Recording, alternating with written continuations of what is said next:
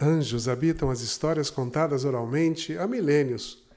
Muitas pessoas sentem a presença de um ente imaterial que as ajuda em momentos difíceis. Pode ser que esses entes existam apenas na imaginação, mas nem por isso são menos reais. Nesta série de podcasts, vamos conhecer algumas histórias de encontros com anjos, recriando a tradição da oralidade. O roteiro e a narração deste episódio, Trem da Saudade, são de Maurício de Melo. Aproveite!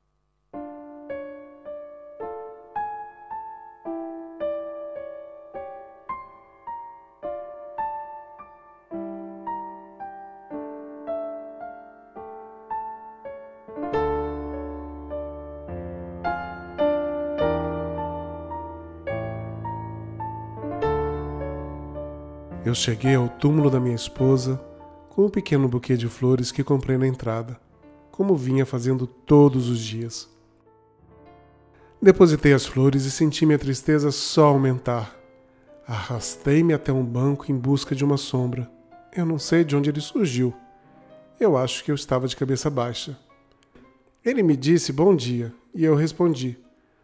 Eu notei que ele usava um uniforme que parecia um uniforme antigo algo que me lembrou vagamente uniforme de condutores de trem, o que era bastante estranho, já que não havia trens de passageiros na minha cidade. Ele que começou a falar. Nossa Senhora! Hoje está sendo puxado aqui, viu? Muito trabalho. Eu achei ainda mais estranha a conversa. Mas ele falou de uma maneira assim amistosa, suave, e eu perguntei: o senhor trabalha aqui com o quê, se me permite perguntar? Uai, não está vendo meu uniforme? Eu trabalho ali na estação de trem. Estação de trem? Que estação de trem? Aqui perto não tem nenhuma estação. Tem sim, é a estação da vida, onde o trem da chegada é o mesmo trem da partida. Eu achei que era uma piada, até meio inapropriada, diga-se por sinal. Mas continuei a conversa. Ah, entendi. O senhor é fã do Milton Nascimento. Uai, quem não é? Ainda mais ele homenageando meu trabalho. Seu trabalho na estação da vida? Certamente, todos os dias aqui é um vai e vem. Eu lembrei a melodia marcante da música Encontros e Desencontros. Então, o senhor é o condutor do trem da vida, que conduz as pessoas para o descanso eterno? Não, senhor, bem que eu queria. Eu espero um dia até ser promovido e trabalhar no trem da vida, que também é o trem da morte mas eu trabalho mesmo é no trem da saudade. Tem um trem da saudade também? Tem, sim, senhor, e vive cheio. E como é esse trem? Ah, as pessoas embarcam nesse trem para voltar ao passado, para visitar as pessoas que eram queridas na sua vida. E as pessoas conseguem falar com quem tem saudade? Ah, isso eu não sei dizer não, senhor. Eu nunca fui lá. Resolvi continuar com a brincadeira. Era um velhinho maluco, mas simpático. Oi, como é que a gente faz para embarcar neste trem? É muito fácil. O senhor pode pegar um bilhete comigo mesmo e eu mostro para o senhor a extração. Eu pedi o bilhete e ele me mostrou um papel meio amarelado. Um bilhete de trem, mas que parecia ter sido impresso há muitas décadas. Ele se levantou e pediu que eu o seguisse. Fomos andando até um lugar em que havia um bosque e um pequeno caminho entre as árvores eu comecei a ficar com medo de ser um golpe, um assalto. Olhei em volta. Mas o senhor continuava com seu rosto simpático. Eu não deveria ter feito isso. Mas o segui pelo caminho estreito.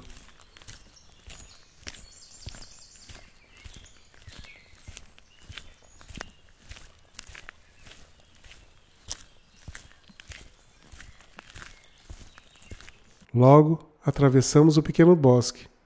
E, para minha total surpresa, havia uma estação de trem praticamente dentro do cemitério. Como jamais soube disso, eu não podia explicar, mas a estação estava lá, diante de mim. Uma estação movimentada.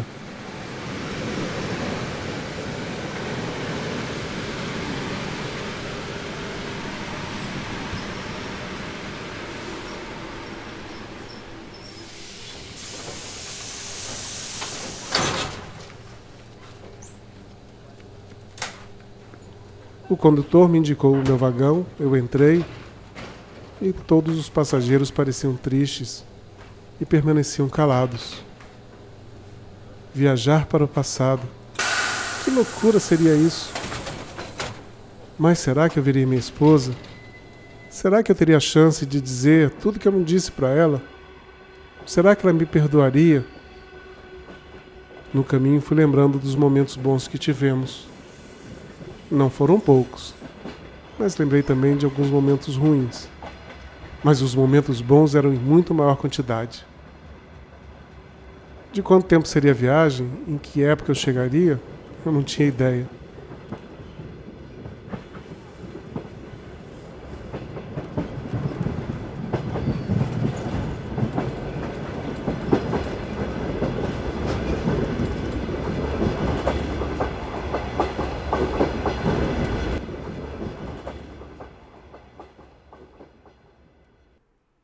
Eu saí do trem e reconheci imediatamente o cenário.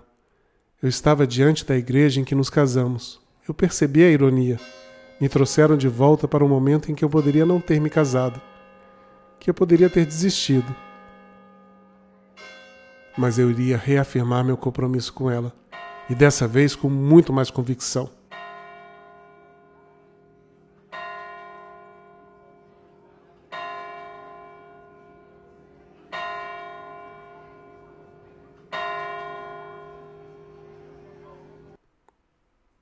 Quando entrei na igreja com tudo, a cena não poderia ser mais surreal. Todas as pessoas sentadas eram eu mesmo.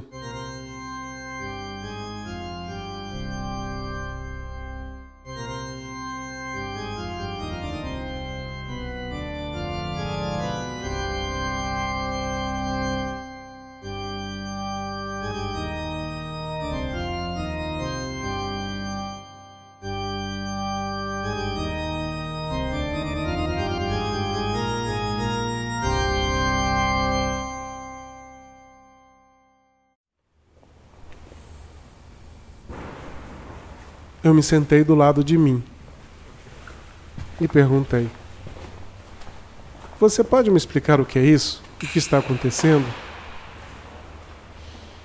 Olha, eu cheguei há pouco também. A igreja já estava quase cheia. Acho que quem está sentado mais perto do altar está há mais tempo e talvez sabe explicar. Eu não tive coragem de ir lá perguntar, porque eu tenho medo de perder o meu lugar e preciso muito falar com a noiva, com a Elisa. Mas eu também preciso. Ainda haviam dois lugares disponíveis, mas eu tinha que saber o que estava acontecendo. Eu fui lá para a primeira fileira e me postei diante de mim mesmo. Desculpe nos interromper, mas eu preciso saber o que está acontecendo. Claro, mas você sabe. Todos nós aqui estamos pelo mesmo motivo: falar com a Elisa expressar nosso amor de uma maneira que nunca fizemos durante a vida dela. Mas como assim? Por que todos nós estamos aqui esperando? Por que não falamos ainda? Infelizmente, ela não virá. Ela não mora no passado. Ninguém mora no passado, só nós. Cada vez que vamos ao cemitério, encontramos aquele velhinho condutor do trem da saudade. Ele nos oferece o bilhete e nós embarcamos mas ele não explica que o passado que nós visitamos é um passado solitário. Um passado em que não há ninguém vivendo, senão nós mesmos. Mas se ela não vai aparecer, por que, que vocês estão aqui? Por que, que nós estamos aqui? Nós só temos o bilhete da vinda. Cada vez que visitamos o túmulo dela com arrependimento, com dor, com lamentações, traímos o nosso amor pela Elisa e deixamos um pedaço aqui nesta igreja.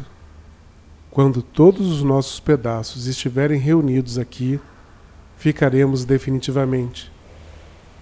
E será o nosso fim lá fora. Como assim? Eu não quero ficar aqui. Nós temos os nossos netos, os nossos amigos, os nossos filhos. Ainda temos gente lá fora. Temos. Que eu saiba, deixamos de falar com eles. Temos vivido só para ir no cemitério com todo o nosso sofrimento. Mas eu não quero ficar nessa igreja. Eu ainda tenho que fazer lá fora. A Elisa não gostaria que eu ficasse aqui. Eu concordo. Mas eu não posso fazer nada. Não deveríamos ter vindo. Olhei para a porta da igreja e vi outra versão minha entrando. Logo a igreja estaria lotada. Sem pensar, saí correndo. Passei por mim mesmo, quase me derrubando.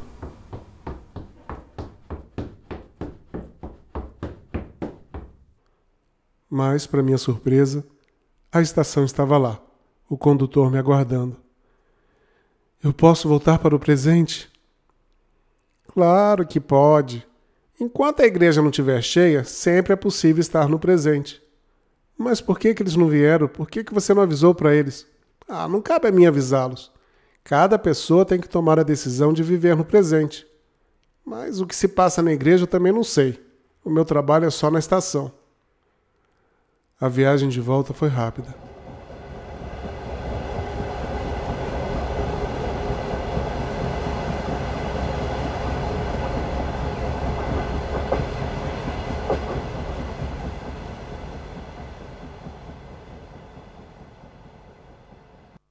Saí apressado do trem e me dirigi para o bosque, seguindo o condutor. Ao sairmos do bosque, ele se despediu e voltou pelo mesmo caminho.